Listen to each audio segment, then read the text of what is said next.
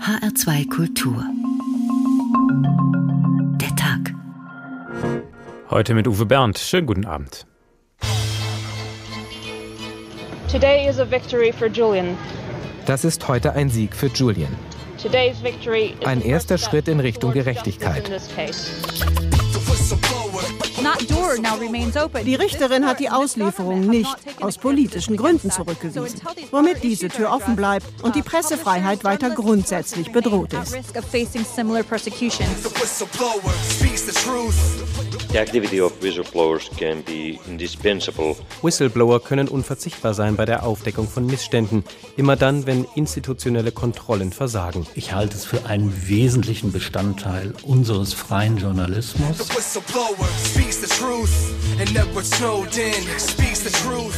The Panama Papers, Dieselgate, LuxLeaks. In den letzten Jahren wurden die großen Skandale in aller Regel nicht von den Aufsichtsbehörden, sondern durch Medien in Zusammenarbeit mit Whistleblowern aufgedeckt. The whistleblower speaks the truth.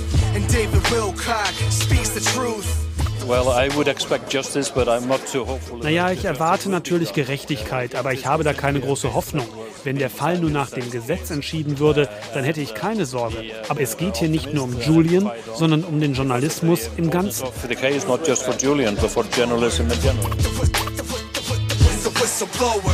the truth.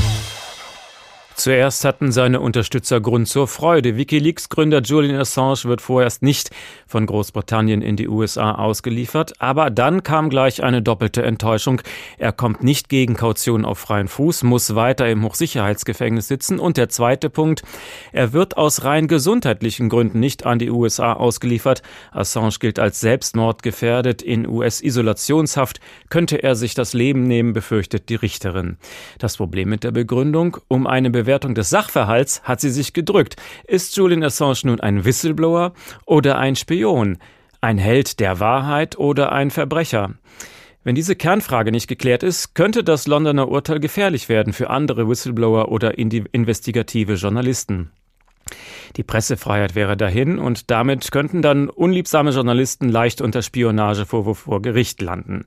Wer also unbequeme Dinge aufdeckt, der muss mit schwersten persönlichen Folgen rechnen. Das gilt nicht nur für militärische Geheimnisse, sondern auch für Missstände in der Politik, der Wirtschaft bis hin zur Altenpflege. Und das alles, obwohl doch eigentlich das Whistleblowing inzwischen als ein wichtiges Instrument der modernen Organisationskultur gelobt wird. Eine mündige Gesellschaft braucht Menschen, die auf Missstände hinweisen und man muss sie davor schützen, dass man sie dann als Verschwörungstheoretiker abstempelt. Um diese Fragen soll es heute gehen unter dem Titel Ausgepfiffen, schlechte Karten für Whistleblower. Wir beginnen mit dem Fall Julian Assange. Udo Schmidt hat die Verhandlung beobachtet. Es ging hoch her.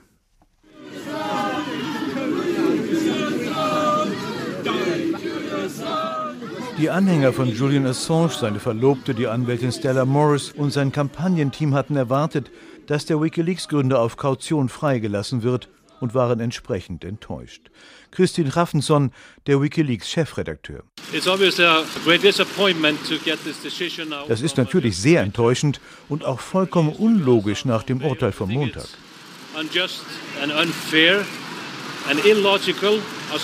Die zuständige Richterin Vanessa Baraitser lehnte die Freilassung auf Kaution mit dem Hinweis ab, dass Assange schon einmal gegen Kautionsauflagen verstoßen habe. Das meldete die BBC Minuten nach der Entscheidung. Julian Assange uh, has been denied bail. That just through from the courts. He was trying to get bail after the old bail. Damit muss der 49-jährige Assange weiterhin in seiner Einzelzelle im Hochsicherheitsgefängnis Belmarsh bleiben, obwohl Richterin Baraitser am Montag ihre Entscheidung, Assange nicht an die USA auszuliefern, damit begründet hatte, dass er psychisch labil und suizidgefährdet sei. Wikileaks hatte 2010 und 2011 geheime Papiere vor allem zum Irakkrieg ins Netz gestellt, die Informationen über US-Einsätze, über die Tötung von Zivilisten und die Misshandlung von Gefangenen enthielten. Assanges Verteidiger hatte vorgetragen, sein Mandant habe keinen Grund zu flüchten, da in London seine Familie, seine Verlobte mit zwei Kindern auf ihn warte. Außerdem wisse Assange, dass er sich nun auf die Rechtsprechung verlassen könne. Martin Brandt, Reporter des Fernsehsenders Sky, war im Gerichtssaal. Now over the past hour the judge has listened to arguments In der vergangenen Stunde hat sich die Richterin die Argumente angehört. Die US-Vertreterin hat darauf hingewiesen, dass er schon einmal vor einer drohenden Auslieferung nach Schweden in die Botschaft Ecuadors geflohen war.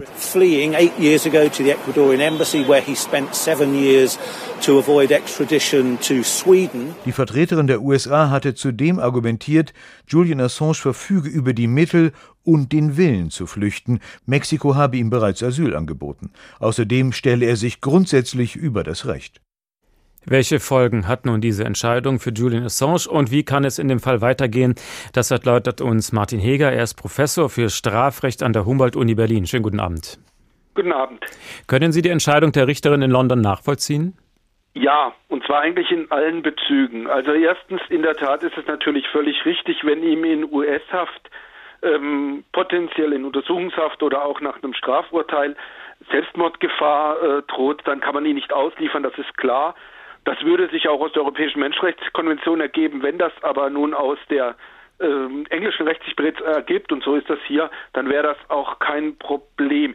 Ich kann aber auch verstehen, dass die anderen Dinge dann eben nicht weiter behandelt wurden oder nur am Rande abgehandelt worden sind. Das hätte das Verfahren nur unnötig verlängert. Mhm. Andererseits, ja. Okay. Also sie, sie sagte ja, ähm, die Fans, also die Unterstützer hatten gehofft, dass sie nicht ausliefert wegen einem Verstoßes gegen die Pressefreiheit, wenn man ihn ausliefert. Das hatten die Unterstützer gehofft. Warum ist das kompliziert? Warum konnte sie das nicht? Naja, ähm, es sind mehrere Dinge. Also man muss ganz ehrlich sagen, weder ist Julian Assange so wirklich als Journalist aufgetreten, ähm, noch ist WikiLeaks da in irgendeiner Weise als journalistisches Format aufgetreten. Sie haben mit anderen Medien später äh, zusammengearbeitet, aber nicht in jedem Fall. Das war sozusagen nicht nur die Vorhut eines Medienkonzerns. Man muss sich also fragen, wie ist das heute in Zeiten des Internet? Wer ist da letztlich Journalist? Wer beruft sich auf die Pressefreiheit? Wie weit geht es für Whistleblower? Es gibt auch spezielle Regelungen inzwischen für Whistleblower in vielen Fällen, die wahrscheinlich hier noch nicht gepasst haben und so weiter. Also insofern wären das einige Rechtsfragen gewesen, auch vielleicht tatsächliche Fragen, die man durchaus noch hätte aufklären können und müssen. Es hätte das Verfahren unnötig in die Länge gezogen. Ich bin da nicht so sicher, weder, dass man ihn selbst sozusagen direkt unter die Pressefreiheit stellt, noch dass man das Vorgehen von Wikileaks mindestens soweit auch völlig ungeprüft und unverpixelt und so weiter Daten da freigegeben wurden, ähm, unmittelbar als von der Pressefreiheit gedeckt ansieht. Und ich denke deshalb auch, dass der andere Schluss völlig falsch ist, das Urteil sagt gar nichts zur Pressefreiheit. Mhm. Es, es, sagt nur, in diesem Fall passt es nicht. Es ist ja nicht gesagt worden, dass es keine Pressefreiheit auf der Welt gibt.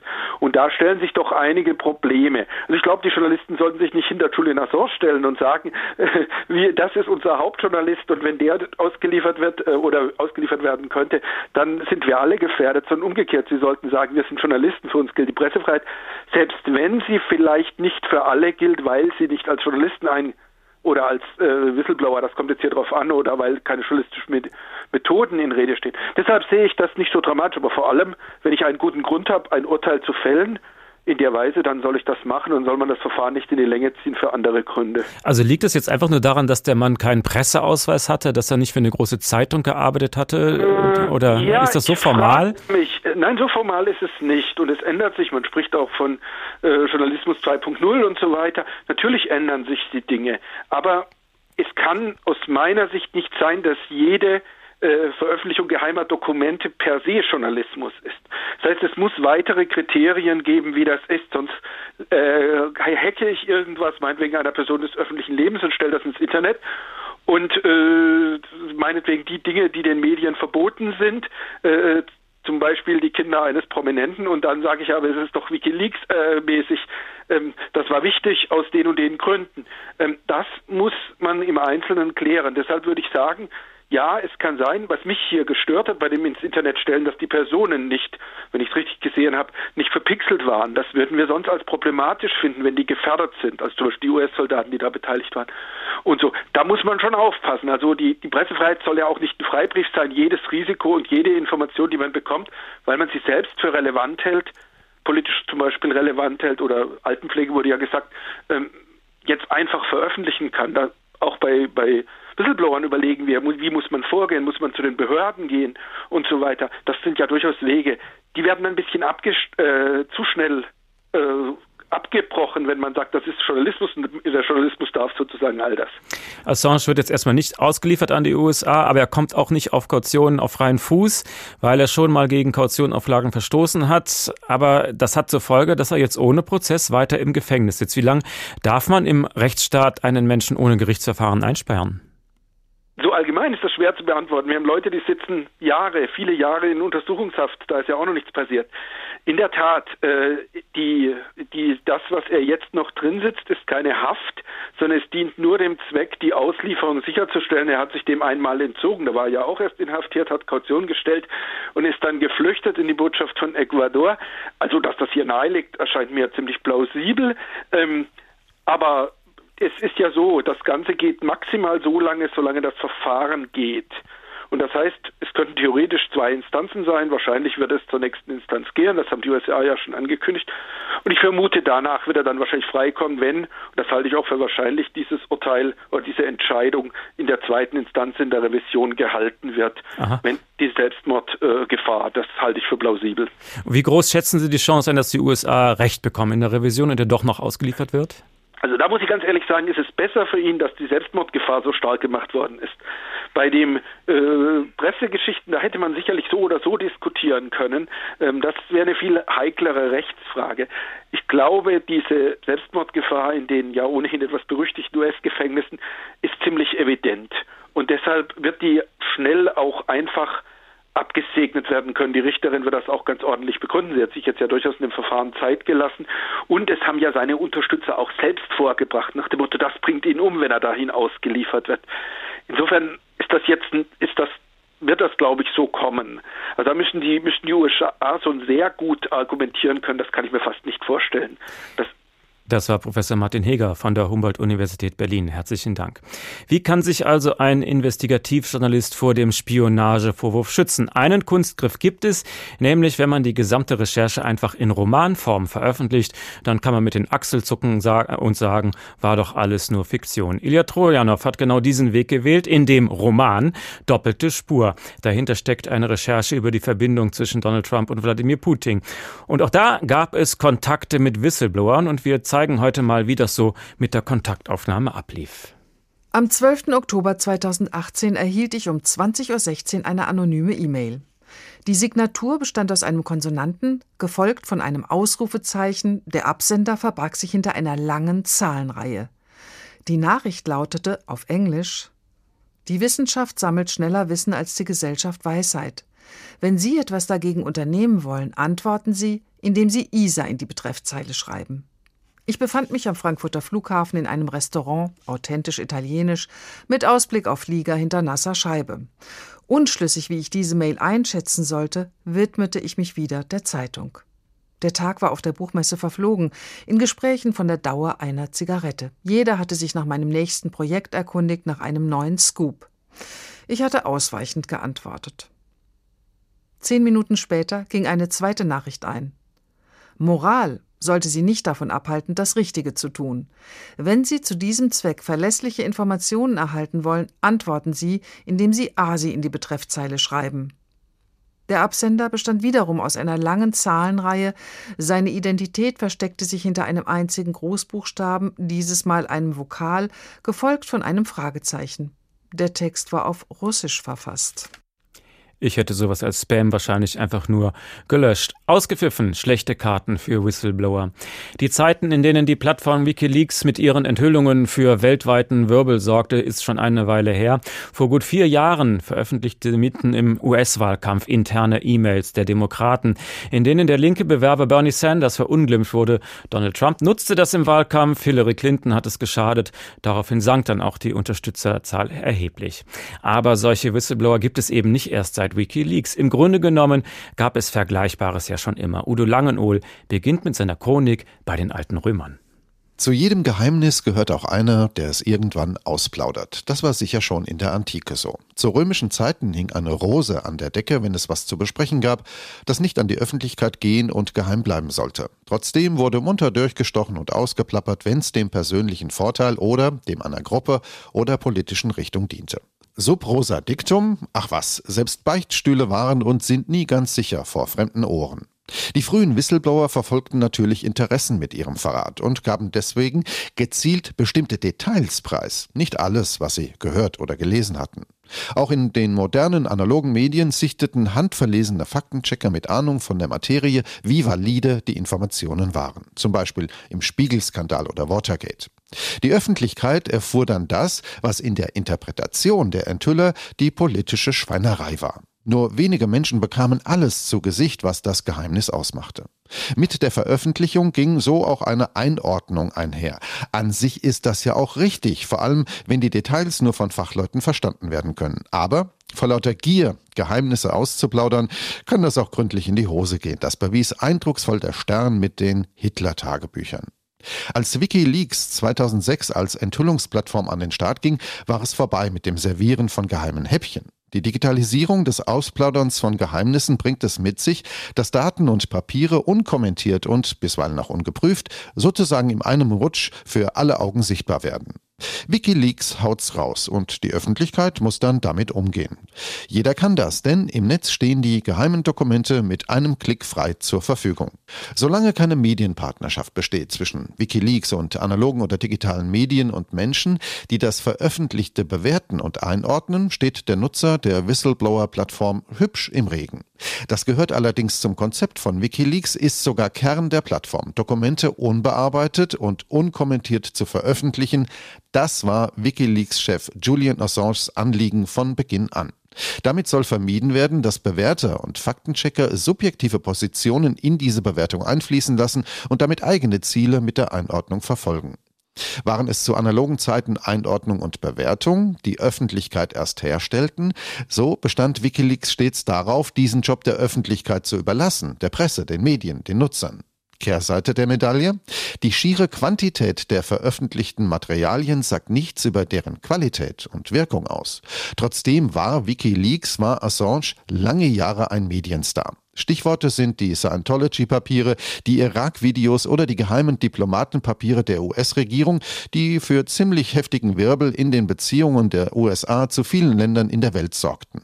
Whistleblower Edward Snowden ging beim NSA-Skandal den analogen Weg. Er hatte frühzeitig Kontakt zum britischen Guardian und einer Dokumentarfilmerin aufgenommen und die Zeitung veröffentlichte in Häppchen, was Snowden aus dem inneren Zirkel des größten amerikanischen Auslandsgeheimdienstes auszuplaudern füttern wusste, unterfüttert von reichlich digitalem Material, das er hatte mitgehen lassen. Darin besteht der wesentliche Unterschied zu Plattformen, die dieses Material schlicht so stehen lassen, wie sie es bekommen haben. Das dient zwar der Authentizität, aber leider nicht immer dem Durchblick. Im Kielwasser von Assanges Wikileaks schwimmen mittlerweile zahlreiche Whistleblower-Plattformen. Die Nachahmer, beispielsweise von Nazi-Leaks bei Anonymous, erreichen aber kaum noch die Öffentlichkeit. Woran liegt das? Ist es vielleicht die schiere Masse an geheimen und pseudogeheimen Informationen, die tagtäglich ins Netz schwappt? Erinnern Sie sich noch an die Inhalte der Panama Papers oder an die Steuerhinterzieher-CDs? Sind wir vielleicht als Nutzer überfordert und haben uns längst daran gewöhnt, dass Geheimes kaum noch eine Rolle spielt, weil sich jeder mit seinem Smartphone und seinem Netzverhalten bei Facebook und anderen Social-Media-Kanälen sowieso ständig öffentlich und transparent gemacht hat? Auch Wikileaks musste das lernen. Der Stern leuchtet längst nicht mehr so hell wie zu seinen Hochzeiten. Im permanenten digitalen Rauschen geht eben viel unter. So viel ist sicher. So schnelllebig wie das Internet ist, so kommen und gehen auch die Whistleblower. Wir wollen uns jetzt erinnern an einen spektakulären Fall aus der ganz analogen Welt. Rudolf Schmenger war in den 90er Jahren Steuerfahnder in Frankfurt. Er hat damals die Commerzbank durchsuchen lassen, inklusive Vorstandsetage.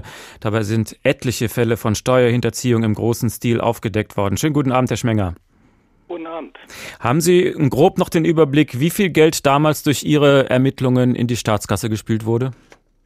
Also wir waren ein kleines Team und äh, über dieses eine Bankenverfahren wurden damals über eine Milliarde in die Staatskassen gespült. Und wir hätten noch viel mehr Geld in die Staatskassen eintreiben können, wenn man äh, deutschlandweit die Steuerfahndungsstellen auch mit dem Personal so ausgestattet hätte, äh, wie der Steuerzahler das eigentlich erwarten darf. Wie sind Sie damals an die entscheidenden Informationen gekommen? Haben sich Whistleblower an Sie gewendet?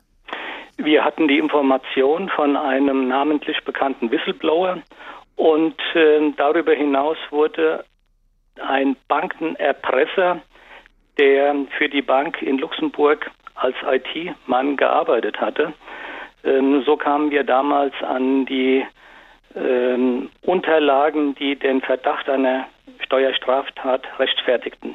Also einige Hinweisgeber kannten Sie, andere blieben anonym. Genau. Und wie haben Sie geprüft, ob die seriös sind, wenn Sie die gar nicht kennen?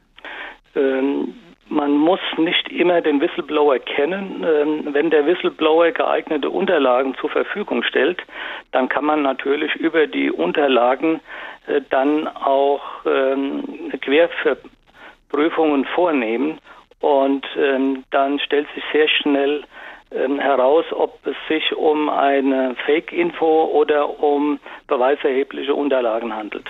Sie haben Ihr Gehalt als Steuerfahnder um ein Vielfaches eingespielt mit einer Milliarde. Dafür sind Sie zuerst belobigt worden. Aber was passierte dann?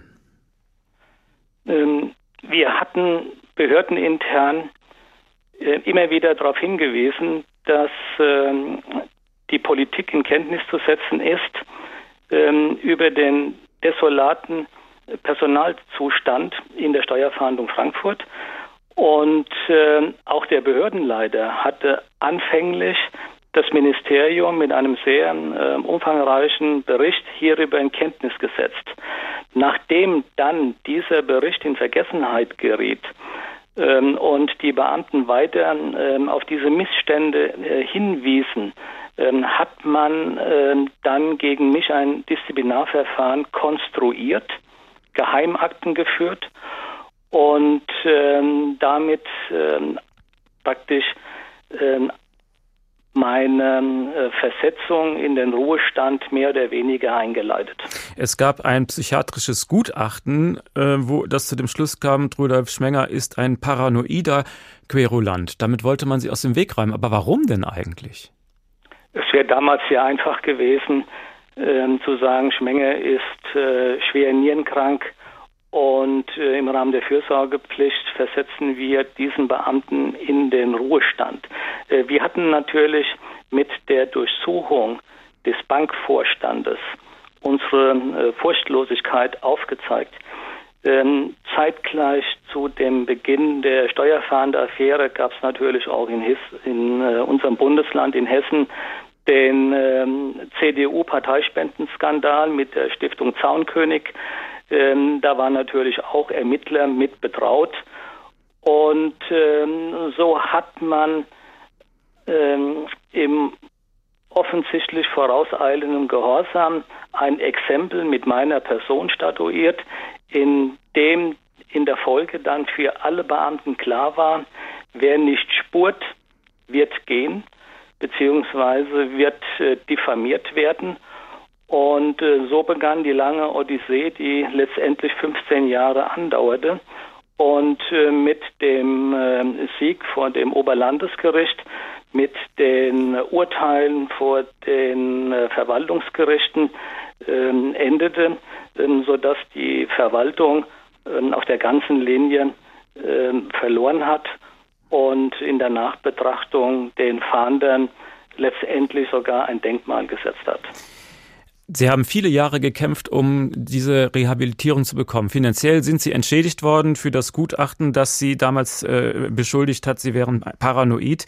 Aber letztendlich sind Sie fertig mit der Rehabilitierung? Ist die Sache für Sie erledigt?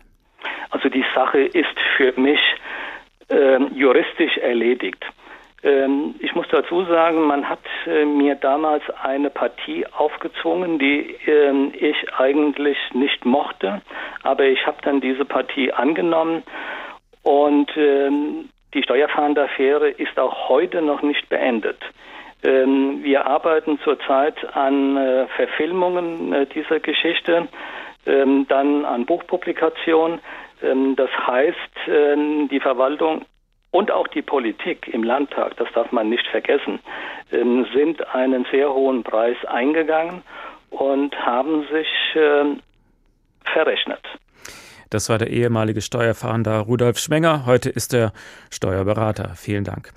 Und jetzt sehen wir, wie es in dem Roman Doppelte Spur weitergeht von Ilja Trojanow. Da wird ein Investigativjournalist von einem Unbekannten angemeldet und aus berufsbedingter Neugier lässt er sich dann auch darauf ein. Im Sitzen denkt es sich schlecht, erst recht beim Essen. Ich zahlte so schnell wie möglich und ging rasch zwischen Gate Z15 und Z25 möglichen Erklärungen für die beiden E-Mails nach. Ein Scherz? Eine ausgebuffte Verkaufsstrategie? Ein Betrugsversuch? Eine raffinierte Marketingaktion? Eine Falle? Oder aber tatsächlich die Kontaktaufnahme eines Whistleblowers? Es wäre nicht das erste Mal. Aber gleich deren zwei innerhalb weniger Minuten? Stammten beide Nachrichten von ein und demselben Whistleblower? Die Formulierungen ähnelten sich doch sehr. Wieso dann das Spiel mit den Sprachen? Wollte mich die unbekannte Person prüfen auf eine mir unverständliche Weise? Mein Flug wurde aufgerufen. Auch nach mehrfacher Lektüre konnte ich den Nachrichten nichts außer weiter Fragen entlocken. Als die Aufforderung erfolgte, die Handys in den Flugmodus zu versetzen oder auszuschalten, aber wer tut das noch, tippte ich Isa und Asi in die jeweilige Betreffzeile und drückte auf Senden. Eine unverbindliche Reaktion, dachte ich, was kann mir da schon Schlimmes passieren? Wie sehr ich mich täuschen sollte. H2 Kultur, der Tag. Dieser Whistleblower geht also sehr, sehr vorsichtig vor. Er tarnt sich perfekt und dazu hat er auch gute Gründe. Denn mit dem Schutz für Hinweisgeber ist es in Deutschland nicht gerade gut bestellt. Luisa Schlusen ist Leiterin der AG Hinweisgeber bei Transparency International Deutschland. Sie beklagt schon lange, dass die Hinweisgeber bei uns schlechter geschützt werden als in anderen Ländern. Ich habe sie gefragt, wie das eigentlich zurzeit in Deutschland geregelt ist.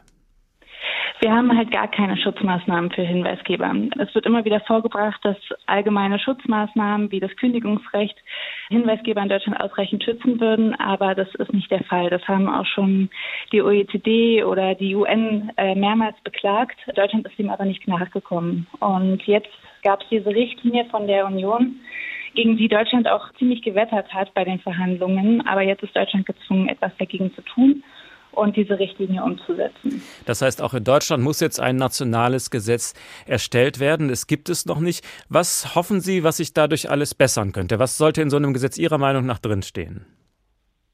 Also die Richtlinie ist schon glücklicherweise sehr umfangreich und bietet schon viel Handwerkszeug, was schon zu viel Verbesserung führen wird. Wir haben jetzt noch bis Ende dieses Jahres offiziell Zeit, die Richtlinie umzusetzen. Wir haben aber noch das Ende der Legislaturperiode dazwischen, weswegen es bei uns ein bisschen enger wird im Ganzen. Es gibt jetzt wohl schon einen Referentenentwurf, der wurde noch nicht veröffentlicht, äh, aber eine unserer zentralen Forderungen wurde wohl erhört. Und zwar begrenzt sich nämlich die Richtlinie nur auf EU-Recht. Ähm, das heißt, es dürfen nur Verstöße gegen EU-Recht gemeldet werden.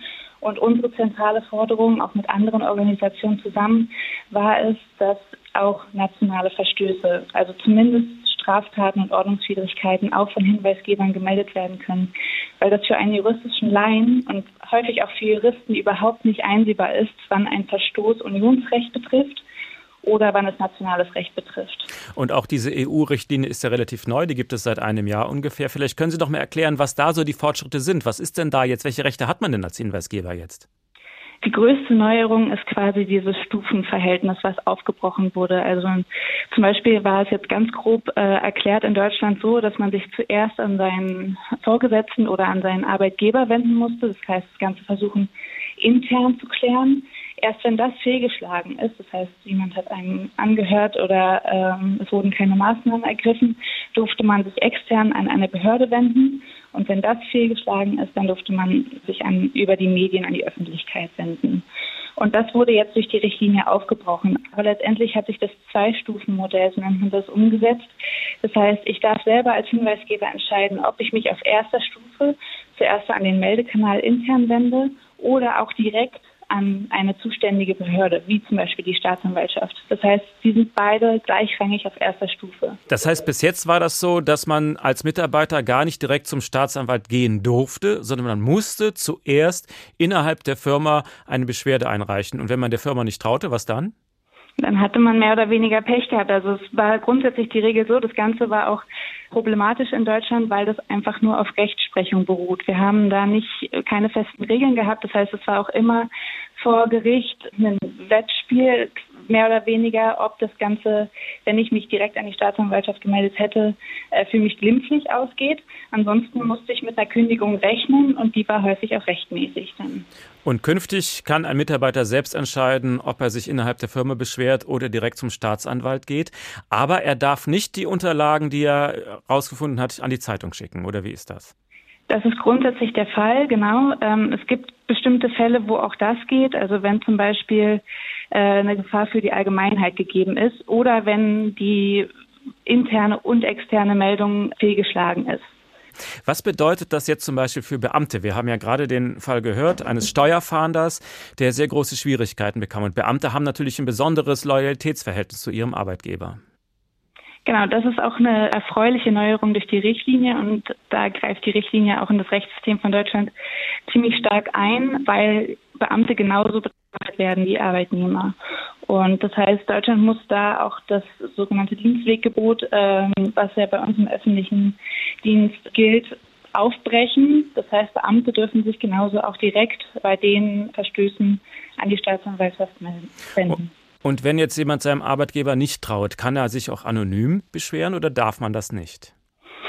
Es bleibt abzuwarten. Die Richtlinie überlässt es den Mitgliedstaaten, ob sie anonyme Meldungen ähm, ja, für möglich erachten. Also wenn jemand anonym meldet, muss er trotzdem geschützt werden. Aber ob die Mitgliedstaaten das fördern sollten, äh, überlässt die Richtlinie den Mitgliedstaaten. Wir hoffen allerdings, dass anonyme Meldungen unterstützt werden und dass es weiterhin möglich ist. Es gibt auch schon Unternehmen und auch Behörden, die diese anonymen Meldesysteme anbieten und die sehr gute Erfahrungen damit gemacht haben. Und was auch Studien immer wieder zeigen, ist, dass es gerade nicht zu einem Anstieg an rechtsmissbräuchlichen Meldungen kommt, auch wenn es die anonyme Meldemöglichkeit gibt. Häufig zeigen Erfahrungen, dass dann innerhalb des ganzen Prozesses die Hinweisgeber so viel Vertrauen gefasst haben, dass sie irgendwann bereit sind, ihre Identität offenzulegen, um den Verstoß halt weiter aufklären zu können. Aber viele brauchen einfach erstmal diesen Schutz der Anonymität, um sich überhaupt an jemanden zu wenden, weil die so viel Angst haben und das nicht unberechtigterweise.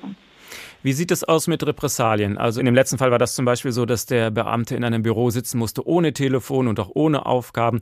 Kann man gegen sowas vorgehen?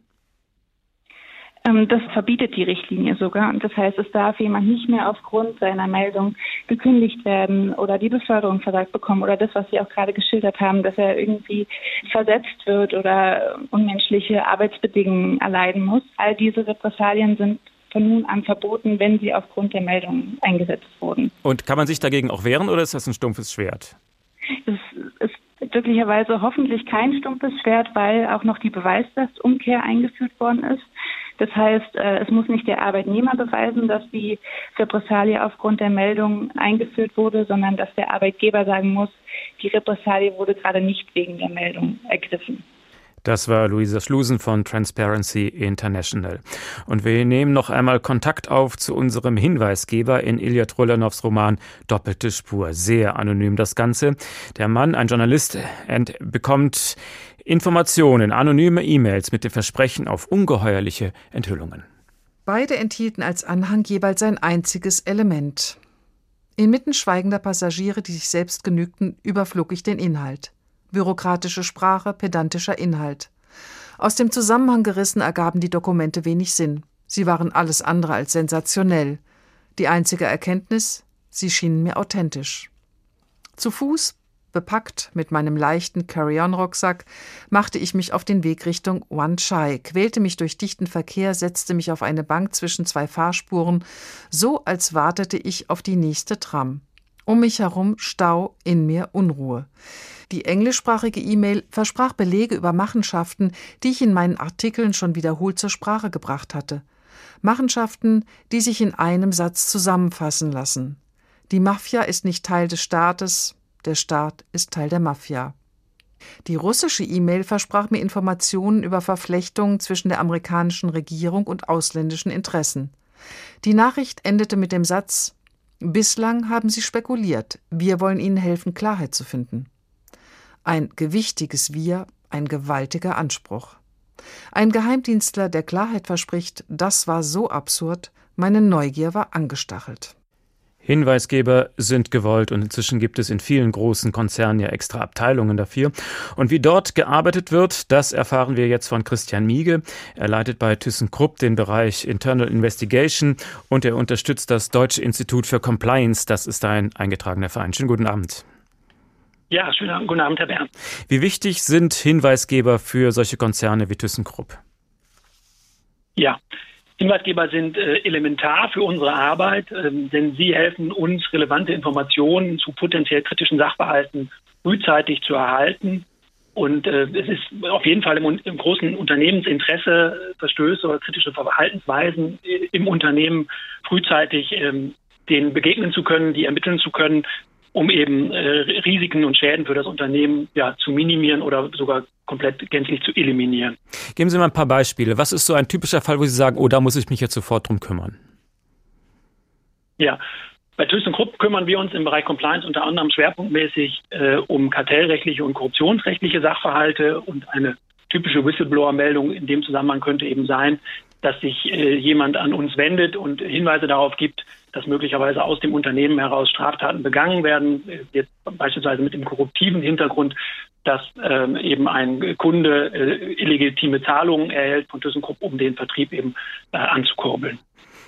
Es gab ja durchaus öfters mal Probleme bei ThyssenKrupp, also diese Arbeit scheint ja durchaus wichtig zu sein. U-Boot-Geschäfte mit Israel oder auch Kartellprobleme. Sind Sie so ein bisschen das Feigenblatt des Unternehmens? Äh, auf gar keinen Fall. Nee, also es ist sicherlich nicht zu leugnen, dass sozusagen eben Vorkommnisse in der Vergangenheit äh, ThyssenKrupp bewogen haben, sich diesem Thema noch intensiver äh, zu stellen.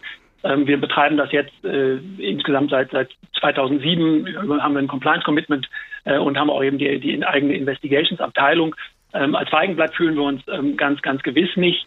Ähm, sondern wir haben äh, großen Vertrauensvorschuss durch den, durch den ThyssenKrupp AG Vorstand, ähm, und es hat auch eine, seine Bewandtnis damit, dass wir als ähm, Abteilung äh, bei der ThyssenKrupp AG angesiedelt sind, aber eine Verantwortlichkeit für den Gesamtkonzern oder für die gesamte Unternehmensgruppe haben äh, und da eben die Verantwortung haben, alle diese Prüfungen durchzuführen.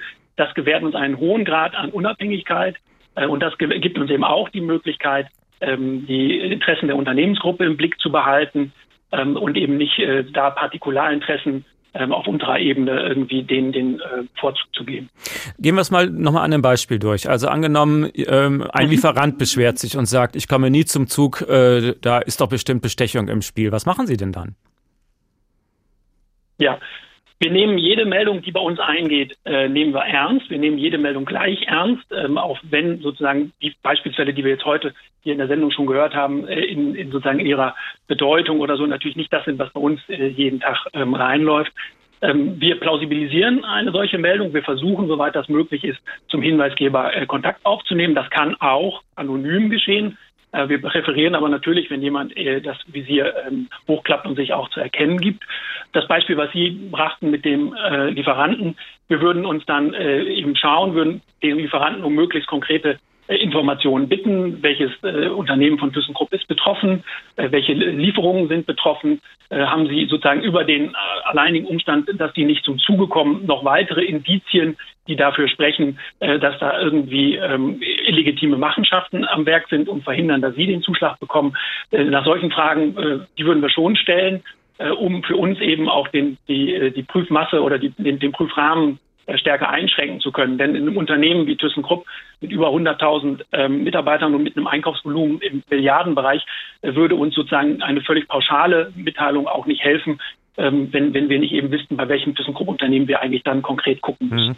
Aber es gibt ja nicht nur heldenhafte Aufklärer, die sich nur um die gute Sache kümmern und ihnen äh, aus edlen Motiven äh, Hinweise geben, sondern natürlich gibt es auch in, wie überall im Leben, es gibt Intrigen, es gibt üble Nachrede, es gibt Verleumdung aus Karrieregründen und ähnlichem. Wie halten Sie das auseinander?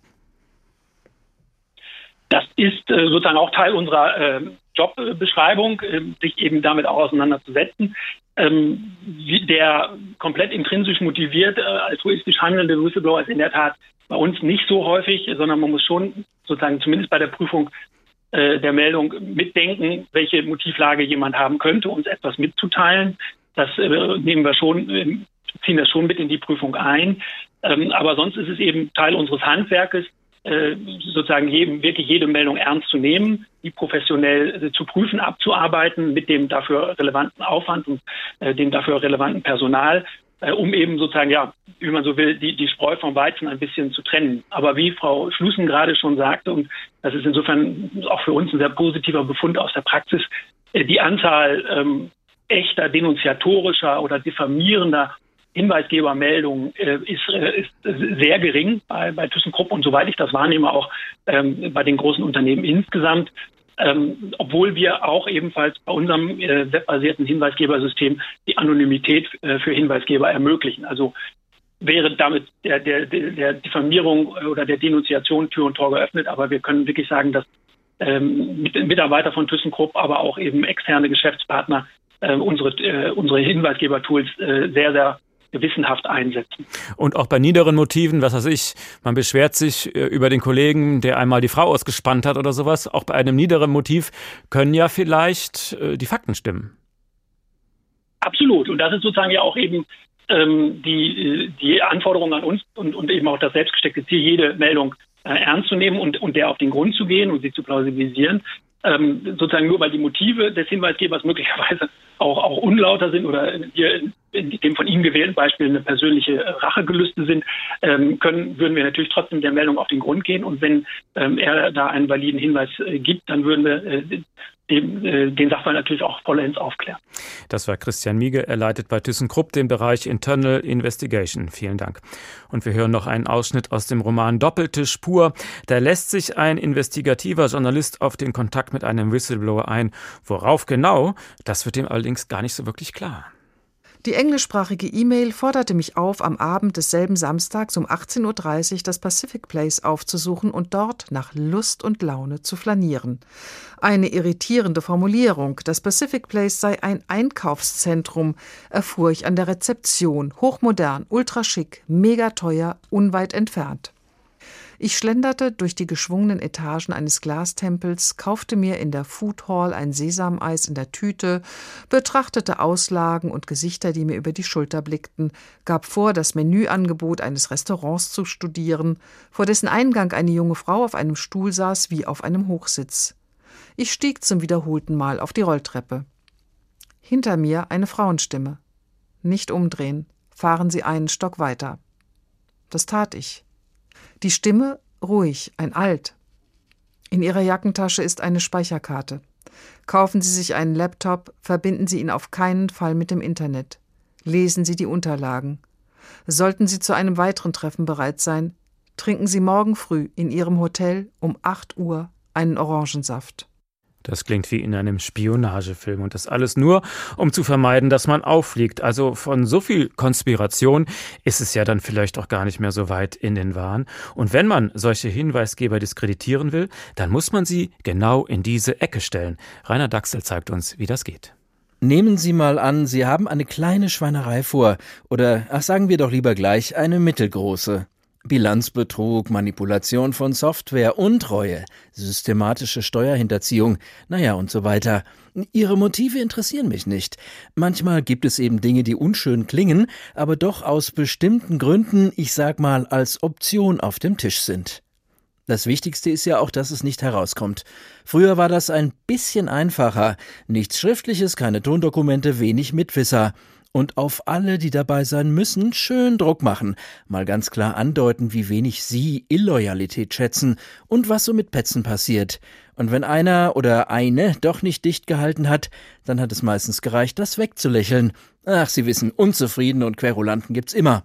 Ich meine, wer glaubt schon irgendwelchen kleinen Lichtern, die irgendwas enthüllen, wenn Sie sagen, dass da absolut nichts dran ist? Damals niemand. Heute gibt es leider diese fatale Neigung, solchen undankbaren Gestalten nicht nur zu glauben, sondern sie sogar als Whistleblower zu verherrlichen. Naja, das bedeutet für sie, dass sie etwas raffinierter zu Werke gehen müssen, um der leichtgläubigen Öffentlichkeit klarzumachen, wie unglaubwürdig diese Naseweise trotz allem sind.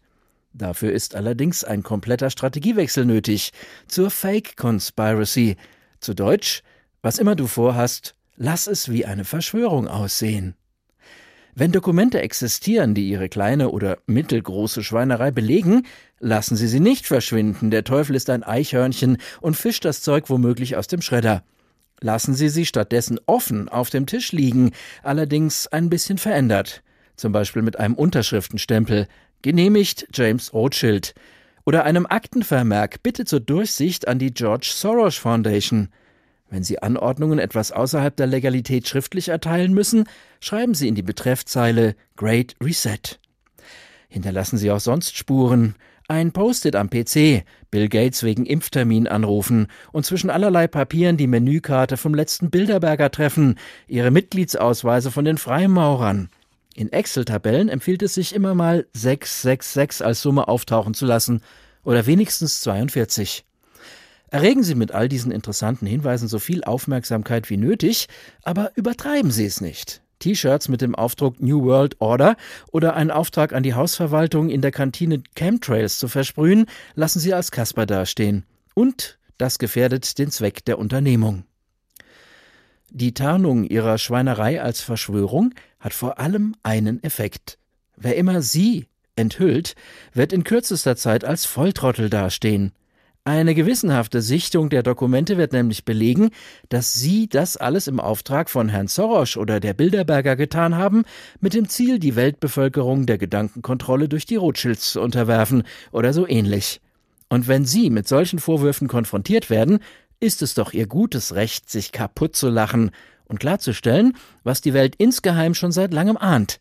Diese ganzen heldenhaften Whistleblower sind nichts anderes als hundsgemeine Verschwörungstheoretiker. Wer also einen Whistleblower loswerden will, der muss ihn denunzieren. Entweder als Denunzianten oder als Verschwörungstheoretiker. Wie können wir das durchschauen? Der Philosoph Jans Kutlarek hat genau darüber ein Buch geschrieben. Es heißt Wahrheit und Verschwörung, wie wir erkennen, was echt und wirklich ist. Ja, da bin ich mal gespannt. Schönen guten Abend. Schönen guten Abend. Wie erkenne ich das denn nun? Na, schwere Frage gleich zu Beginn, nicht wahr? Wenn ja. es denn so einfach wäre, dann wäre es kein Problem.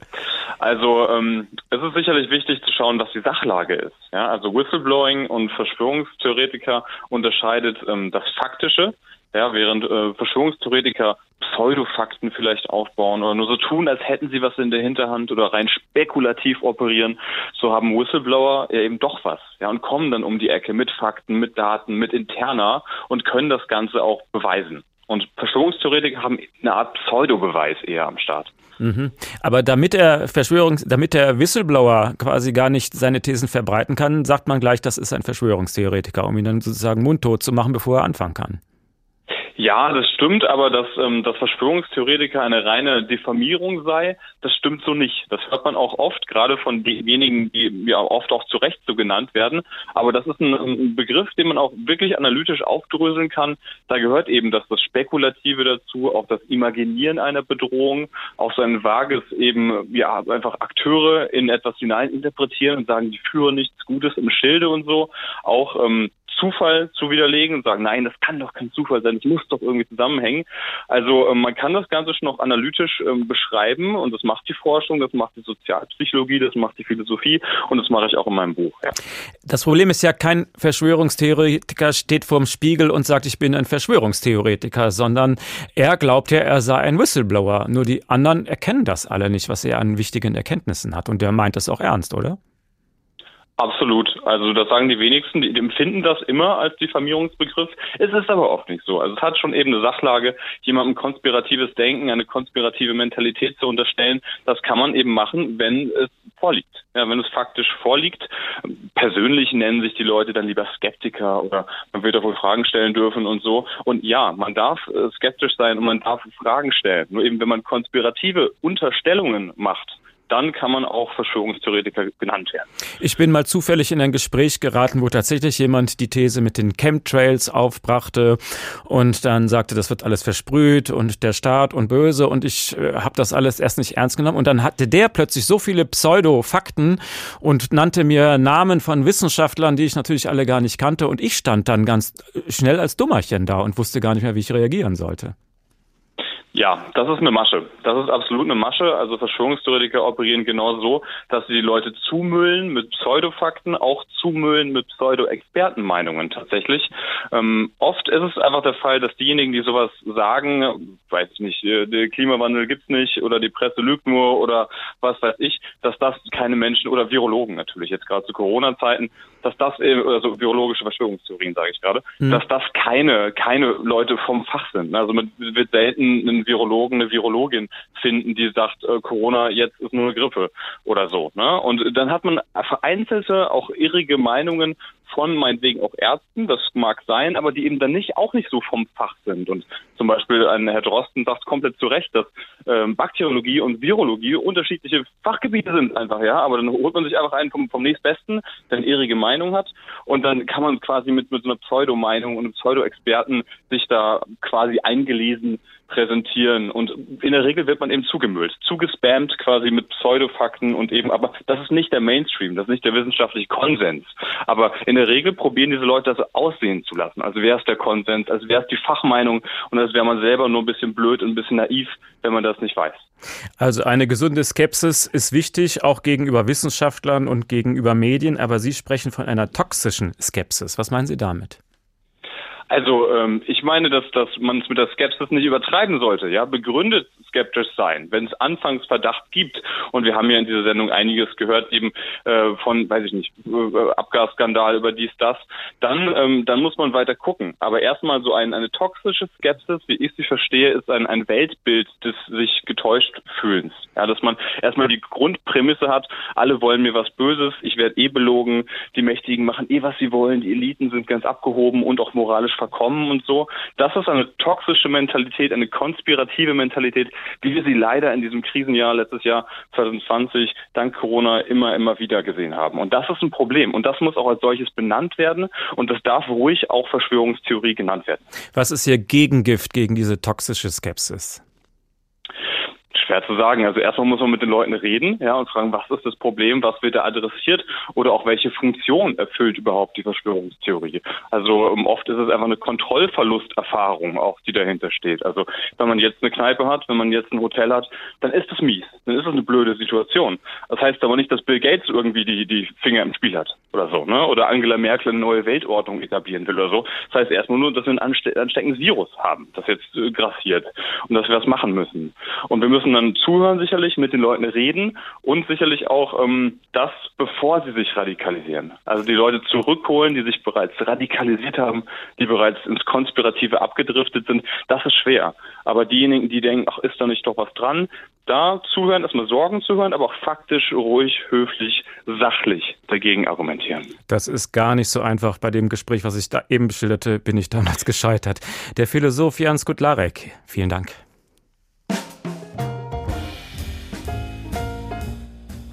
Das war es vom Tag. Das Team der Woche Markus Hürtgen, Bianca Schwarz, Birgit Spielmann, Dorothea Schuler und Rainer Dachsel. Mein Name ist Uwe Bernd. Schönes Wochenende. Tschüss.